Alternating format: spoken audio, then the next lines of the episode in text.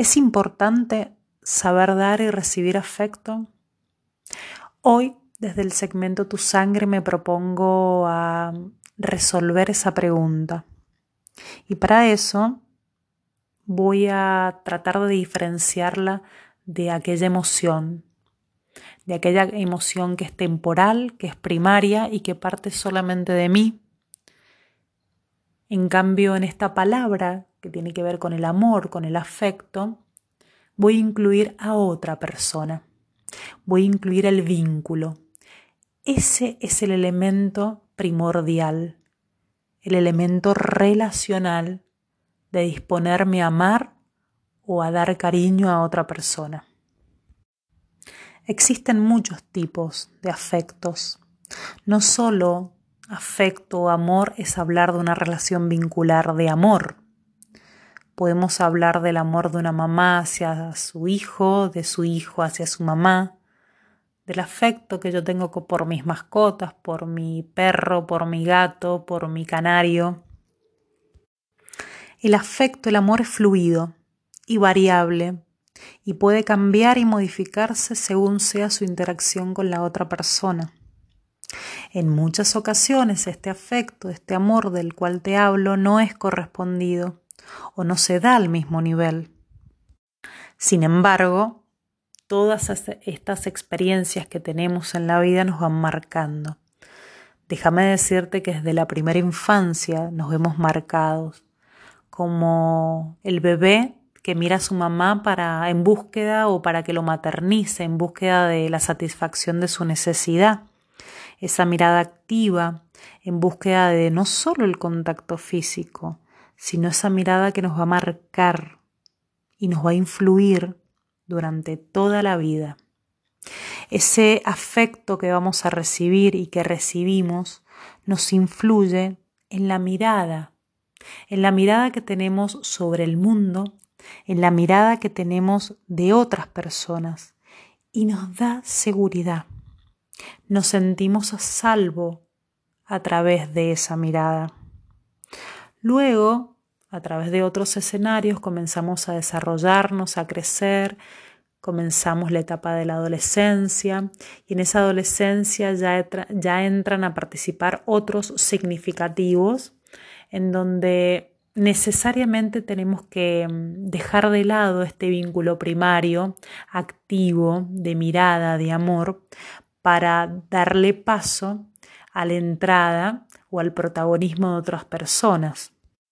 ¿Qué pasa en nuestra adultez? En nuestra adultez las relaciones generalmente, y mm, decime si tal vez no es tu caso, se vuelven más complejas, más conscientes, entendemos cuál es el vínculo que establecemos con el otro. Ya no es tan primario, tan rústico el vínculo, el afecto que tenemos hacia la otra persona. Entonces podemos incluir la palabra empatía ya cuando soy adulto. Ya cuando soy joven puedo tener la capacidad de comprender el amor que me da la otra persona y devolverle ese amor. También tiene que ver con el respeto, este afecto tiene que ver con la autenticidad, tiene que ver con un apoyo oportuno. Tenés que saber que si sos capaz de tener un afecto genuino por vos, tenemos mayor todos capacidad de amar a otras personas. Hay personas que son incapaces de amar a un otro, son incapaces de que de abrirse para que el otro entre en mi terreno. Y esto hace realmente que seamos incapaces de tener amor por nosotros mismos. Déjame decirte que el efecto de dar y recibir amor te produce vida. En esta mm, vida que puede producirte el amor entra la mirada afectiva del otro, del otro como mamá que te maternizó en tu primera infancia, del otro como compañero, como amigo, como amiga en, en tu adolescencia o juventud, el otro como vínculo amoroso en tu adultez. Pregúntate qué estás viendo hoy, qué estás viendo en tu casa, qué estás viendo en tus relaciones, ¿Estás viendo o estás mirando? Hay una diferencia muy importante entre ver y mirar. El ver solamente tiene que ver con los sentidos, captar y percibir a través de tus ojos. En cambio, el mirar incluye esa mirada activa, incluye la relación, el carácter relacional con la otra persona y entonces no es lo mismo ver que mirar. Pregúntate ahora qué estás mirando. Te propongo un ejercicio chiquito que busques en tu casa, en tus afectos o con los tuyos a una persona y establezcas una mirada activa durante unos segundos, unos minutos. Luego de eso, pregúntate qué pasó en esa mirada. Estoy segura que pasaron muchas cosas. ¿Por qué? Porque la mirada se construye a través del encuentro con esa persona. Una mirada está llena de subjetividad, incluye necesariamente a otra persona. Déjame nombrarte el, principito. El principito en sus páginas, una de las estrofas principales, dice lo esencial es invisible a los ojos. ¡Wow! ¡Cuánta verdad! Algo pasa cuando miro al otro, cuando convoco una mirada. ¿Cuántas historias de amor se han forjado, se han desarrollado, se han iniciado con una mirada? Cuántas historias de amor han finalizado antes de que alguien diga no amo más. Vivimos mirando y siendo mirados. Pero hay palabras que se pierden en esas miradas, se pierden en el universo lingüístico. Y entonces entran a jugar el universo simbólico, el universo de la mirada de la mirada que comprende, la mirada empática, la mirada sorora. ¿Qué pasa con nosotros que no podemos dejar la diferencia, que no podemos tolerar la diferencia? ¿Qué pasa con nosotros que no podemos dejar los ismos de lado? El individualismo, el egoísmo, el narcisismo, el ahorismo, el yaísmo. Todos estos ismos que te estoy contando nos van alejando de la mirada de la otra persona. Necesariamente nos van alejando. ¿Por qué? Porque nuestro foco de interés es nuestro ombligo, nuestro pedazo de espacio, nuestra quintita, nuestro problema. ¿Y cuántos problemas nos podríamos haber ahorrado con una buena conversación o una buena mirada? Hoy tenemos la posibilidad de emocionarnos, de poder comunicarnos, pero también tenemos la posibilidad de tener hambre, carencia de afecto, de dar y de recibir. Podemos también sentir incertidumbre, soledad, miedo. Yo te propongo que rompas, que te animes a romper el hielo, que te animes a romper la parálisis que te abate, que te obstaculiza, para seguir transitando. Si en esto que te estoy diciendo se te viene alguien a la mente, ponele nombre y animate a romper el hielo. Porque hay conversaciones que cambian el curso de nuestra vida. Me gusta decir que, mm, que en esa conversación en donde el diálogo va y viene, nos jugamos la vida, pero también podemos perder. Y está bueno ese desafío de no saber lo que va a ocurrir, de no anticiparme, no tener una anticipación de sentido, porque si no, no tendría el coraje, no accionaría sobre eso. ¿Cuántas conversaciones amorosas o necesarias nos hemos ahorrado con el invento de la tecnología? ¿Cuántas hemos evitado por la tecnología. Esa pantalla del celular, de tu dispositivo, de tu computadora, te ha evitado enfrentar conversaciones necesarias y que han quedado pendientes. Pendientes y que han hecho crecer el problema la situación, el sentimiento te han desgastado, intentando huir, intentando huir del cara a cara. Yo te hago una pregunta. ¿No te conmueve ver a personas hoy actualmente viejitas que pueden mantener matrimonios de antaño? ¿No te conmueve ver ese, ese grupo de viejos que, que se juntaba a jugar al truco? ¿A esas amigas que se tomaban unos mates y se veían la novela? Si eso te ha ocurrido, no has naturalizado el ismo, el egoísmo, el individualismo. Y entonces vamos por un buen camino. Y entonces vamos camino a la respuesta. La respuesta de la pregunta con la que inicié este segmento. ¿Es importante dar y recibir afecto? Yo hoy te, te propongo sugerencias. Te sugiero entonces que te ocupes de arreglar, de reparar, de restaurar aquello que crees que está deteriorado, aquel vínculo, tal vez con el extraño con el cual convivo, aquel vínculo con mi compañero o compañera de trabajo, aquel vínculo con tus padres, que tal vez con esta cuarentena se vio corroído o se intensificó, aquel vínculo con tu hermana, tu hermano, con quien tal vez tengas alguna distancia emocional. Preocúpate de restaurar esas relaciones que hoy crees que están deterioradas. ¿Cómo? A través de conversaciones inspiradoras, motivadoras. ¿Cuántos problemas nos podríamos haber ahorrado con una buena conversación?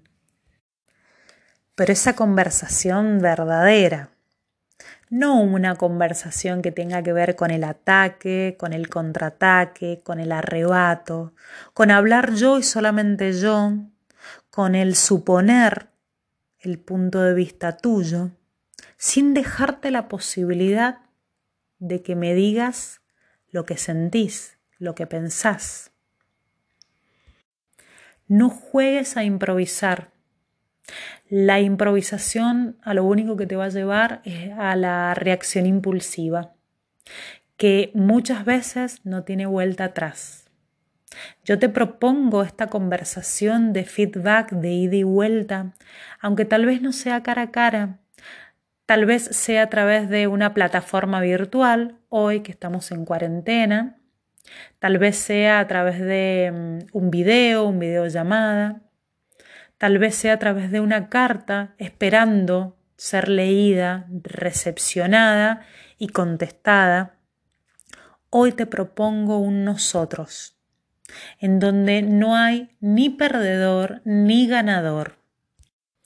Mira cómo está tu vida, porque de cómo está tu vida va a depender la calidad de tu conversación, la calidad que le des a tu vida.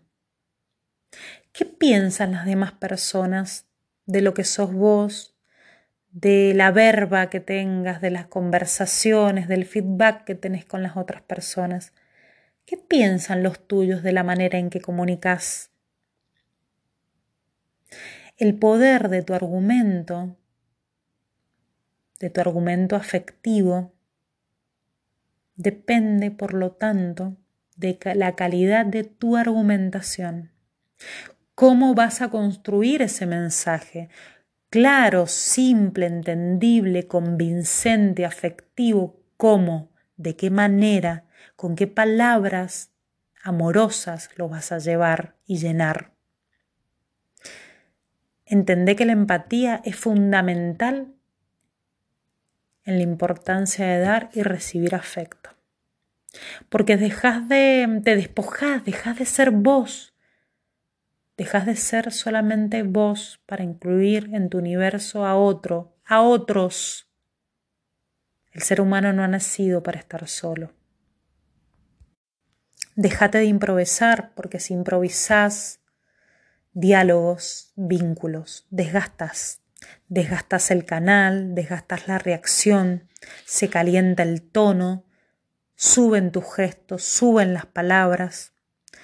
Nos sentimos en la posesión de verdad y eso es tirar la mano y no permitir que el otro te dé respuesta. Entonces lo que creas es rechazo. Te propongo que diseñes conversaciones, diálogos que incluyan a otro, que no desgasten. Calenta el clima, prepara el escenario, prepara el terreno. Para eso tenés que ser valiente, por supuesto, tenés que poner energía, enfrentar el miedo, enfrentar la vergüenza. No es humillarte, al contrario, es tener entereza para enfrentar aquello que tal vez dejaste en el camino. Eso te va a dar amor propio a vos. Eso va a permitir resolver lo pendiente con vos. Y por último, y no menos necesario, vamos a fortalecer los vínculos con los nuestros. Si te animás a través de abrazos, de cariño, de besos. Si vas un poquito más allá, podés afirmar, reconocer al otro, a la otra persona, a tus hijos, a tu pareja, a tu hermano, a tu mamá, a tu papá, aquel jefe que creías que la relación ya estaba desgastada. Es muy importante que dediques el tiempo en cantidad y calidad. Antes era de las que pensaba mm, que la calidad perdón, la cantidad en el vínculo no era tan importante, sino la calidad. Déjame decirte hoy, a través de años de sufrimiento, de experiencia, de mm, trabajo, que la cantidad es muy importante, tan igual que la calidad. Es muy importante que dediquemos cuidados, juegos, tiempo, regalos, detalles. Es muy importante. Animate a expresar tus emociones, tanto positivas como negativas. Si son negativas, regulalas, aprende a regularlas, aprende a moderarlas y a controlarlas. Y las positivas, aprende a decirlas, aprende a expresarlas. Hijo, me encantó verte jugar en la computadora. Me encantó verte estudiar y acompañarte en tu estudio. Hoy tengo el tiempo y lo puedo hacer. No conocía lo lindo que se sentía hacerlo. Mi amor, me encantó compartir el hacer la comida con vos. Me gusta compartir estas charlas cotidianas, de tomar un ratito de sol a la siesta. Me encantan compartir estas cenas donde podamos no solo vernos, sino mirarnos, reírnos y estar en el aquí y en el ahora, no anticiparnos a mañana y no remover nuestro pasado. Y para despedirme, hoy te puedo decir que comprender cómo se sienten los que nos rodean, las personas que amamos, también facilita el reconocimiento de tu propio afecto, de tu amor propio. Y por lo tanto te facilita el que comiences a transitar un nuevo camino, tal vez alejado de viejos paradigmas, alejado de, alejado de patrones que mm, construiste durante toda tu vida. Hoy esta cuarentena te invita a pensar de una manera diferente, a pensar, a sentir, y accionar tu vida de una manera diferente. Gracias por permitirte escuchar, por permitirte pensar. Hoy te invito a que te pongas en acción. Buenas noches y adiós.